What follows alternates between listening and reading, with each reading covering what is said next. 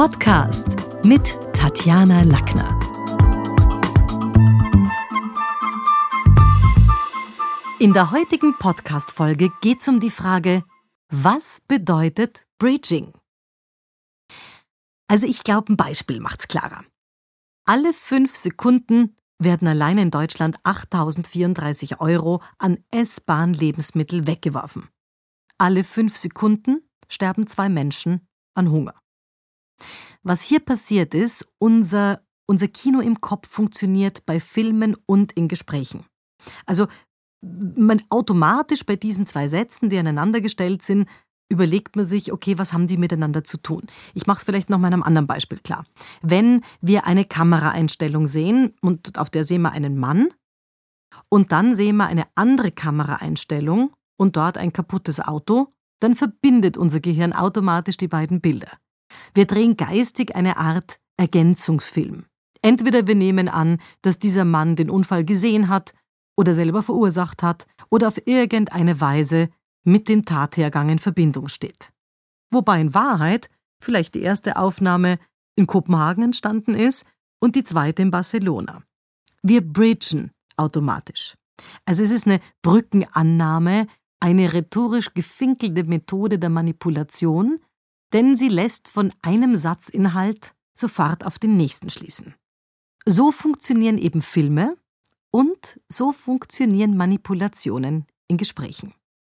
Machen wir noch mal ein Beispiel. Der erste Satz ist, die Toilette ist kaputt.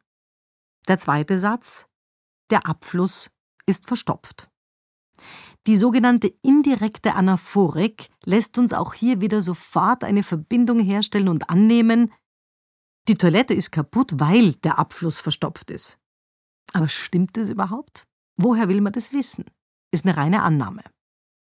Denn wäre jetzt bei einer Situation, also zwei Sätze, die grammatikalisch genau gleich aufgebaut sind, da wäre das wahrscheinlich nicht der Fall. Erster Satz, die Toilette ist kaputt.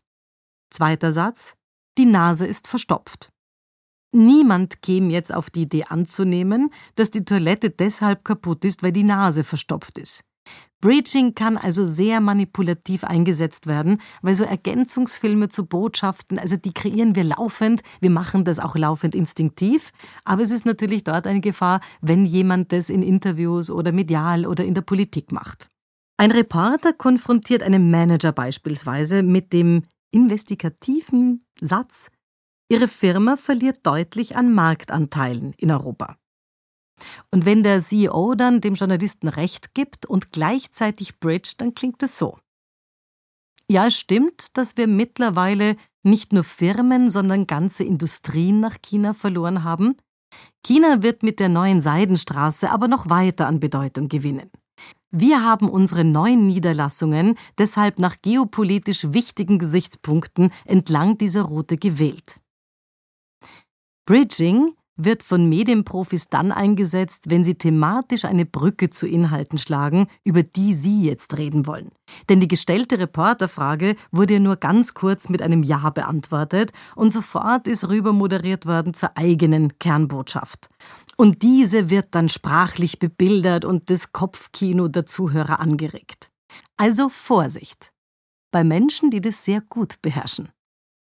Und bei anderen, die das versuchen, Vorsicht, die semantische Brücke bricht ein, wenn auch der letzte Zuhörer gemerkt hat, dass jemand nur plump vom Thema ablenkt und die Journalistenfrage gar nicht beantwortet. Fazit? Clever gebridged hat, wer es geschafft hat, zu einer selbstgestellten Frage überzuleiten und einen neuen Aspekt anzumoderieren. Viel zu selten erkennen Journalisten gut gemachtes Bridging.